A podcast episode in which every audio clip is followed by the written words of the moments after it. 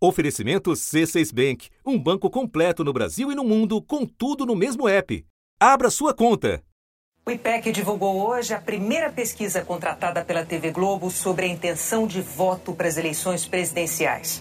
O ex-presidente Lula, do PT, lidera a disputa, seguido pelo presidente Jair Bolsonaro, do PL. Luiz Inácio Lula da Silva, do PT, aparece com 44%. Jair Bolsonaro, do PL, tem 32%.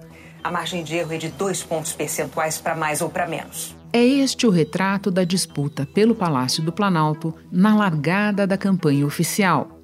Agora, os candidatos estão autorizados a pedir votos e fazer propaganda, mas não a mentir nem a enganar. E a justiça está de olho na fiscalização para evitar fraudes e tudo mais. O TSE o Tribunal Superior Eleitoral ampliou as medidas de segurança no combate às fake news durante as eleições. O TSE também estabeleceu que o envio de mensagens em massa promovendo desinformação poderá resultar na cassação de mandato do candidato beneficiado por essa prática. O ministro Alexandre de Moraes toma posse como novo presidente do TSE. O tribunal, instância máxima para a garantia de eleições limpas, livres e seguras, vem procurando envolver os responsáveis por um território onde a desinformação rolou solta em 2018. Nos acordos já estabelecidos com as empresas digitais, há uma série de ações, medidas e projetos que vão ser desenvolvidos em conjunto pelo TSE e por cada plataforma: Facebook, Instagram, WhatsApp, Google, YouTube, Twitter, TikTok, LinkedIn e Quai. O Telegram assinou com o Tribunal Superior Eleitoral o compromisso de combater a desinformação nas eleições começando pelas mentiras dirigidas ao próprio sistema eleitoral, pelo presidente candidato e seus aliados.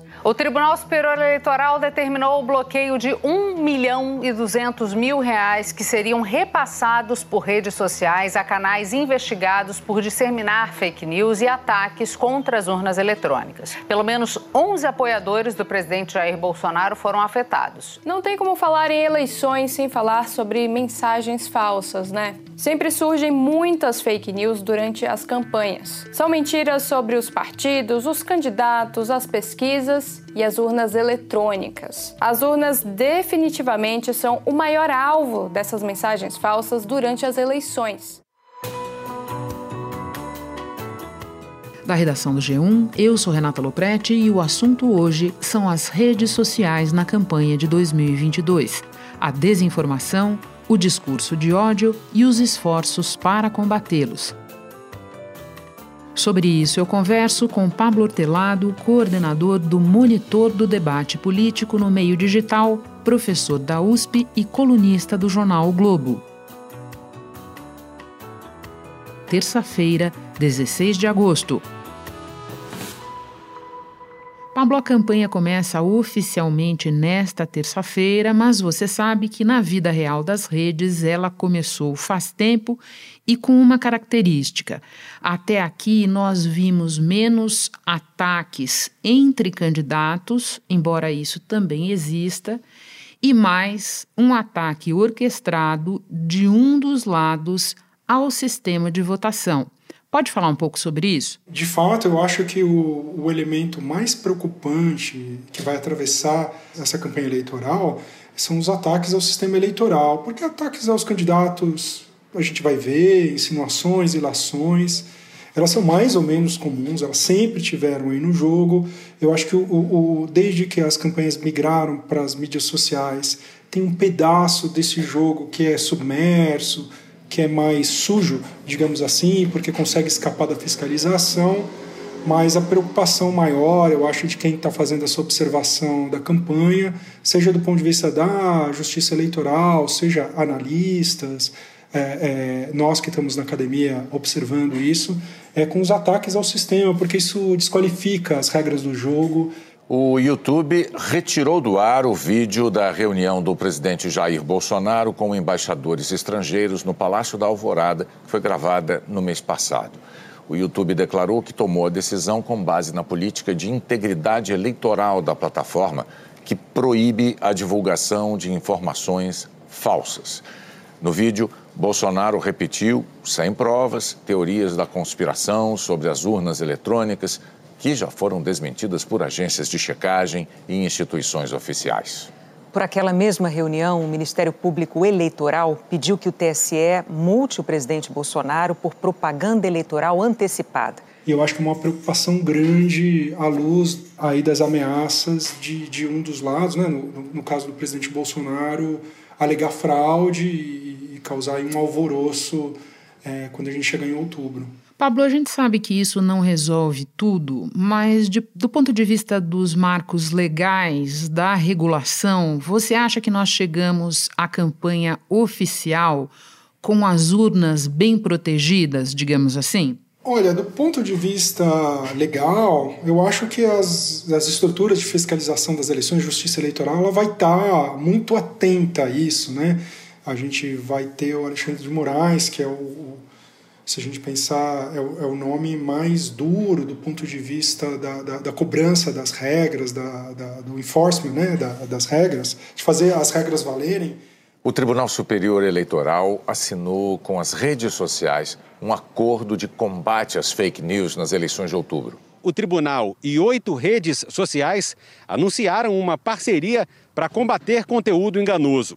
O objetivo é criar canais para denúncias de ataques à democracia, além da remoção de conteúdo enganoso que possa prejudicar o processo eleitoral. Isso é muito importante, principalmente quando parcela da sociedade civil, uma parcela é, direcionada, mal intencionada, é, por meio dessas que nós conhecemos, milícias digitais, atacam a justiça eleitoral, atacam a democracia. Esse processo de campanha eleitoral é um pouco enxugar gelo. Sim, eu estava pensando exatamente nessa expressão enquanto você é, descrevia. É, a justiça eleitoral ela tem melhorado muito, assim, né? Se a gente pega de 2010 para cá, é um salto muito grande. Ela está ficando muito preparada, seja do ponto de vista das próprias a, a, publicação das regras, ela tem servidores mais qualificados, tem uma equipe de monitoramento própria, ela está muito bem preparada. Porém, o fenômeno é muito grande, né? Muitas vezes a gente olha para algumas reportagens que falam é, do alcance das contas dos candidatos, né? O ex-presidente Lula tem não sei quantos milhões de seguidores, o presidente Bolsonaro tem não sei quantos seguidores em plataforma A, plataforma B, plataforma C. Mas na verdade isso é a pontinha do iceberg.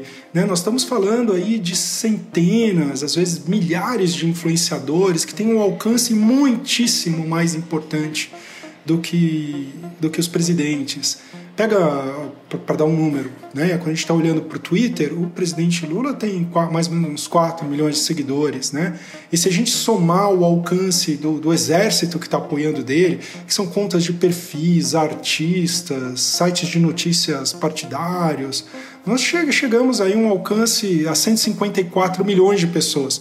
Assim, com muita intersecção, nem tem 154 milhões de usuários do, do Twitter, né?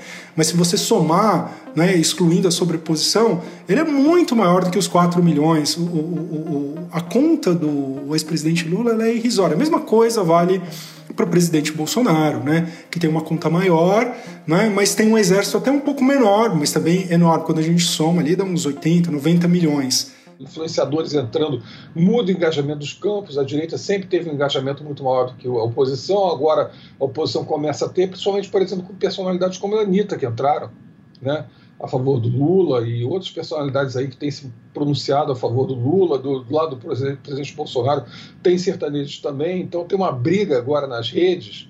Assim, a eleição está muito dentro das redes, muito focada dentro das redes. E controlar essa tropa digital é muito difícil. Nós estamos falando de milhares de contas produzindo muitos conteúdos todos os dias. É difícil. A metáfora de secar gelo, ela se aplica bem a esse processo de tentar conter os excessos os, e os desvios que acontecem com frequência numa campanha eleitoral. Pablo, vamos tentar exemplificar, dar materialidade à nossa conversa. Até aqui, e aí eu me refiro aos ataques às urnas e também a outro tipo de estratégia, ataques entre candidatos. Que exemplos de estratégias já em curso você destacaria? Estratégias que se valem de notícias falsas ou enganosas? Até agora, se a gente comparar com o que aconteceu em 2018, eu não consigo enxergar uma grande novidade. A grande promessa de novidade de 2022 em relação a 2018 era a entrada do Telegram que era uma rede muito fora de controle, mas o Telegram foi enquadrado lá atrás pela Justiça. O aplicativo de mensagens foi o último a firmar um acordo com a Justiça Eleitoral Brasileira. Isso foi em maio desse ano, depois de uma série de tentativas feitas no ano passado, no início desse ano. Foi inclusive o primeiro acordo do Telegram com um órgão eleitoral no mundo, mas foi um acordo que só avançou também depois de o ministro Alexandre de Moraes determinar, a pedido da Polícia Federal, a suspensão do aplicativo por descumprir várias decisões judiciais. E com isso ele perdeu atratividade. Eu, eu acredito que hoje o, o, a nossa preocupação é muito semelhante. A não, claro, pode ter alguma coisa que está escapando dos olhos dos analistas, né? Da mesma maneira que a novidade que foi a campanha pelo WhatsApp é, escapou de muita gente na campanha de 2018. Pode ser que tenha alguma coisa assim por baixo, mas eu acho que está tá todo mundo olhando com lupa para todas as plataformas, para todas as estratégias. Era um pouco o que eu ia te perguntar, Pablo, porque observando ao longo do tempo, a gente percebe que na preocupação dos analistas, no radar deles e do próprio TSE, o grau de preocupação com esta ou aquela plataforma, A, B ou C, vai mudando. Então, eu acho que é interessante se você nos falar um pouco sobre o momento. Quais delas ou qual delas, no momento, a teu ver, possuem as maiores brechas, com maior potencial de disseminação de notícias falsas? Eu acho que a mais grave, a, a, aquela na qual eu me preocupo mais, ainda é o WhatsApp. Pelo seguinte, o WhatsApp ele viraliza mensagens e você não consegue saber a autoria das mensagens. Você sabe quem ali na última milha, a pessoa que estava fazendo os últimos passos da distribuição que normalmente são inocentes úteis, são pessoas que de boa fé, acreditando na verdade daquele conteúdo, estão passando para amigos, para parentes. Um medo tem influenciado o pensamento político. O risco de templos serem fechados caso a esquerda governe o país. E essas pessoas você não quer pegar, você quer pegar o começo da cadeia. E você não tem os instrumentos para pegar o começo da cadeia. Na PL das fake news, que terminou engavetada aí por dificuldade de aprovação, havia um instrumento que introduzia rastreabilidade, você ia ter elementos de investigação para saber quem começou a distribuição disso. Sem isso, a vulnerabilidade que a gente viu em 2018, a porta aberta ali, permanece. Isso, a meu ver, é praticamente um convite para o jogo sujo. O WhatsApp, a empresa, ela está muito atenta, ela está fazendo monitoramento, mas o, o, os instrumentos que ela tem hoje para conter a difusão não são suficientes, ao meu ver. Ela está tentando conter a viralidade, ela está de olho nos disparos em massa, que são uma coisa que tem o seu papel, mas não são o grande problema. O grande problema é que são mensagens que viralizam e que você não sabe de onde veio, permanece. Para mim, esse é o grande problema. O segundo problema, meu ver, é o Facebook. O Facebook é uma plataforma que está sendo. Muita gente acha que, que ela está decadente, que ela perdeu usuários, mas ela é muito importante. Ela é muito mais importante que o, que o, que o Twitter, muito mais importante que o TikTok ainda, bem importante do ponto de vista de acesso e ela tem regras frouxas. A Comissão de Segurança Cibernética também vai atuar no combate às notícias falsas. Essa comissão foi criada logo após as ameaças de ataques durante as eleições municipais de 2020 para pensar em ações que impeçam novos ataques cibernéticos. O presidente do Tribunal Superior Eleitoral também aumentou o número de integrantes da comissão de 6 para 11. Em dois meses, o Facebook, por exemplo, identificou quase 3 milhões de postagens que tinham conteúdo com alerta de informação falsa. Foram direcionadas para a página da Justiça Eleitoral. No passado havia muito escrutínio dela, os olhos estavam nela, ela investiu dinheiro, agora ela está com poucos recursos, ela não está fazendo, as regras delas não estão sendo implementadas com muita força. A gente não sabe se é um pouco de descaso, se é falta de dinheiro, se é medo de endurecer o jogo e ter um tipo de represália por parte do governo. Espera um instante que eu já volto para retomar a conversa com o Pablo Hortelado. Com o C6 Bank, você está no topo da experiência que um banco pode te oferecer você tem tudo para sua vida financeira no mesmo app, no Brasil e no mundo todo. A primeira conta global do país e atendimento personalizado, além de uma plataforma de investimentos em real e dólar com produtos exclusivos oferecidos pelo C6 em parceria com o JP Morgan Asset Management. Quer aproveitar hoje o que os outros bancos só vão oferecer amanhã? Conheça o C6 Bank. Tá esperando o quê? C6 Bank. Eu ainda vou te fazer uma outra pergunta sobre as empresas, mas antes eu acho que será útil pedir a tua análise sobre um caso que ganhou o noticiário recentemente e que tem a ver com tudo isso que nós estamos falando aqui, inclusive com a atitude é, da justiça tá? que é o caso, Pablo, da prisão em Belo Horizonte daquele sujeito que postou o vídeo com ataques para lá de virulentos contra ministros do Supremo, contra o ex-presidente Lula e outros políticos. Eu quero te ouvir, ouvir a tua avaliação sobre esse caso, porque eu acho que ele importa para a nossa conversa aqui. Existe um pedaço da campanha, sobretudo do presidente Bolsonaro, que ela está muito agressiva. No vídeo, Ivan Rejante Fonte Boa Pinto cita os ministros do Supremo Luiz Roberto Barroso, Luiz Fux, Edson Fachin, Alexandre de Moraes, Ricardo Lewandowski, Gilmar Mendes, Carmen Lúcia e Rosa Weber. Ivan também ameaça o candidato Lula, né, do PT, a presidente do partido, Gleisi Hoffmann, e o candidato a governador do Rio, Marcelo Freixo, do PSB. No vídeo que está circulando nas redes, Ivan incita a violência física e ameaça invadir o Supremo. Ele ainda xinga os citados com palavrões, usa expressões como vagabundos, vadias e picaretas. O próprio presidente ele tem, ele tem jogado com os limites da regra. Ele tem dado declarações dúbias, né, jogando ali ambíguas. Hum, ele não, não é abertamente golpista. Porém, a, a, ele tem seguidores que escancaram esse jogo, né? A Polícia Federal prendeu na região metropolitana de Belo Horizonte Ivan Rejane Forte Boa Pinto. Ele publicou um vídeo na internet com ameaças de morte a ministros do STF, ao ex-presidente Lula, à presidente do PT, deputada Gleisi Hoffmann, e ao pré-candidato do governo do Rio, deputado Marcelo Freixo, do PSB foi muito importante essa ação da justiça, demonstrando que a ação do Estado brasileiro vai ser dura com quem ameaçar ultrapassar certa linha. É, isso é em particular preocupante à luz do 7 de setembro. A gente vai ter uma, uma, uma manifestação grande que a gente não sabe bem o que está sendo planejado para ela. O 7 de setembro do ano passado foi muito grande, ela foi é, muito radical e, e, tudo indica que ela foi uma espécie de ensaio para esse 7 de setembro. Ele, inclusive, foi marcada para o Rio de Janeiro, que não é o palco tradicional de manifestações. As demonstrações de força sempre foram em São Paulo, não se sabe ao certo por quê, não é? E vai ter um jogo, então algo vai acontecer nas ruas no, no Rio de Janeiro em 7 de setembro e tem um jogo digital que está acontecendo, uma campanha digital que acompanha e que precede essa, essa mobilização. Pablo, um dos motivos pelos quais eu quis te ouvir sobre essa história é que é o seguinte: o cara já estava preso e o vídeo dele no YouTube continuava no ar lindo, leve e solto. E daí eu te pergunto sobre as plataformas, em que medida elas estão colaborando, em que medida elas estão fazendo corpo mole. Cada plataforma é uma história. O YouTube, me parece, que a Google, né?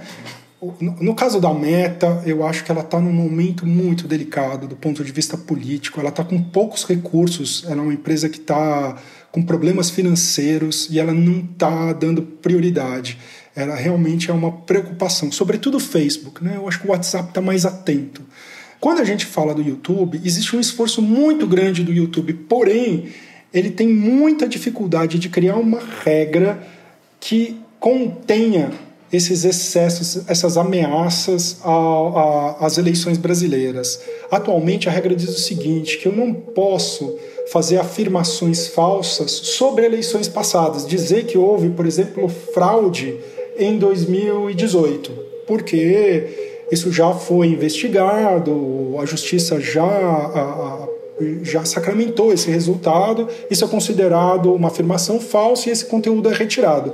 Porém, fazer alegações a respeito de hoje, ela, a, a, a, plataforma não considera isso uma ameaça à integridade eleitoral, porque isso violaria, no entender dela, é, a liberdade de expressão de se discutir os fatos contemporâneos. É uma consideração razoável. Eu acho que no caso do YouTube, ele está muito empenhado em criar regras que deem conta. O problema todo é que existe, cientes dessa limitação, não é? é? muitos atores do campo bolsonarista estão deixando de falar do passado de maneira que eles seriam enquadrados nas regras e teriam seus posts, e estão falando de agora, das ameaças presentes, né? E, essa, e esses discursos, assim, eles não caem muito claramente nas regras atuais da plataforma. E esse é um, esse é um dos problemas. Né? O YouTube é, de, se você pegar de todas essas plataformas que a gente está falando, junto com o WhatsApp, ela é praticamente universal. Todo mundo que tem conexão com a internet vê YouTube da mesma maneira que todo mundo que tem é, celular, smartphone e, e, tem conexão de internet no celular, tem o WhatsApp, praticamente todo mundo. O Datafolha divulgou uma pesquisa mostrando que a grande maioria dos eleitores entende que as fake news divulgadas em aplicativos e redes sociais podem influenciar no resultado das próximas eleições. Para 60%, a circulação de fake news pode influenciar muito. 22% responderam que pode influenciar um pouco. 15% entendem que não pode influenciar. 81% responderam que as redes sociais deveriam excluir as publicações falsas o mais rápido possível. 14% entendem que as redes deveriam deixar as publicações como estão, mas avisar que as notícias são falsas. Para 3%, as redes não deveriam fazer nada e deixar as notícias falsas como foram publicadas. Vou prestar muita atenção no WhatsApp, porque ela segue, essa é uma vulnerabilidade, é um problema que não foi resolvido e ela é muito importante. Eu vou prestar atenção no Facebook, que não está empenhado em fazer cumprir as regras, não tem, não está colocando dinheiro, nem atenção, nem cuidado suficiente. E eu vou prestar atenção no YouTube, que embora esteja fazendo um bom esforço, ele tem brechas nas suas regras que vão ser exploradas pelos atores maliciosos. Pablo, muito obrigada pela conversa. É sempre super esclarecedor te receber no assunto. Nem precisava dizer, mas vou dizer, volte outras vezes, que assunto não vai faltar. Muito obrigado, é um prazer sempre participar aqui com você também. Um abraço. Antes de terminar, e agora que a campanha oficialmente começou, eu lembro que o TSE lançou uma plataforma para receber denúncias de informações enganosas sobre supostas fraudes e a participação no pleito, uso de disparos em massa e contas falsas e vazamento de dados. Para enviar uma denúncia, basta procurar na internet pelo Sistema de Alerta de Desinformação contra as Eleições. Você chega a ele pelo site do TSE que é o www.tse.jus.br.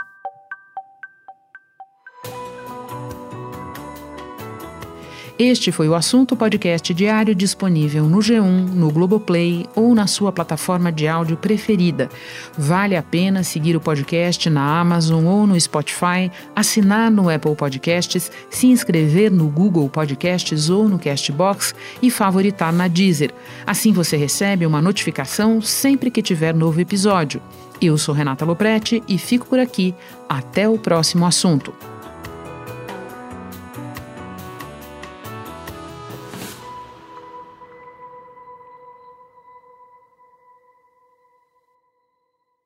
Você no topo da experiência financeira que um banco pode oferecer. Escolha um banco completo no Brasil e em qualquer lugar do mundo. Abra sua conta no C6 Bank.